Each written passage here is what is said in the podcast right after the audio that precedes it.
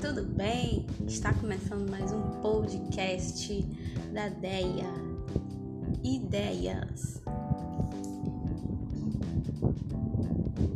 Então, gente, hoje nós vamos falar sobre um assunto que tem sido muito visado, tem sido muito mostrado de extremo interesse das empresas e de nós, meros seres humanos, que estão tentando adentrar o mercado de trabalho.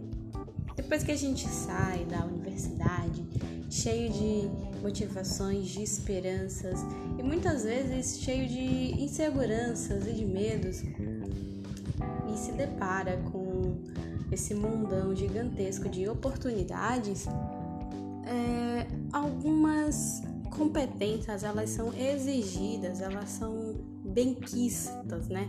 Bem é, queridas, digamos assim, por aqueles que já estão nessa caminhada há algum tempo, né?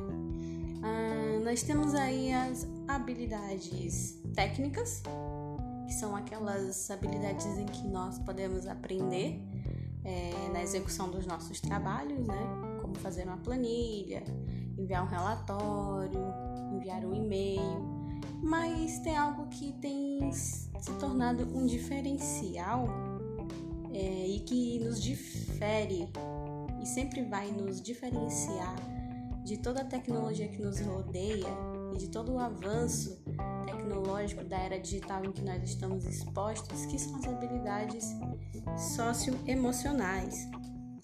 Dentro dessas habilidades, nós temos algo que se chama inteligência emocional, né?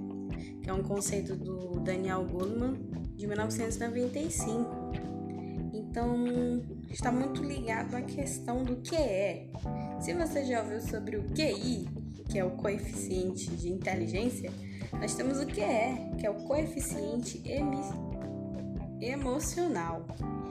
É, eu, particularmente, não conhecia este conceito mas confesso que fiquei muito feliz, fiquei muito interessada, porque desde é, as questões sobre inteligência, que já é um tema muito abordado e muito utilizado nas escolas, nós vimos uma mudança muito significativa para a questão do coeficiente emocional dentro do universo da inteligência, em que nós não temos um único tipo de inteligência, e isso já foi desmistificado de que inteligência só está ligado a questões de raciocínio lógico ou matemático, nós temos agora também a valorização das nossas questões emocionais, como o autoconhecimento emocional, controle emocional, automotivação, reconhecimento de emoções de outras pessoas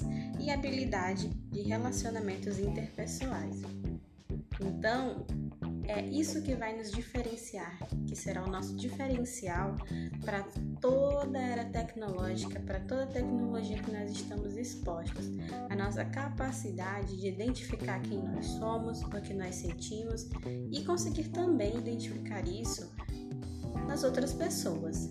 Isso sim contribui para a nossa convivência em sociedade, nossa convivência com os nossos colegas de trabalho, na universidade, com a nossa família. Então, é uma habilidade que sempre estará presente nas nossas vidas.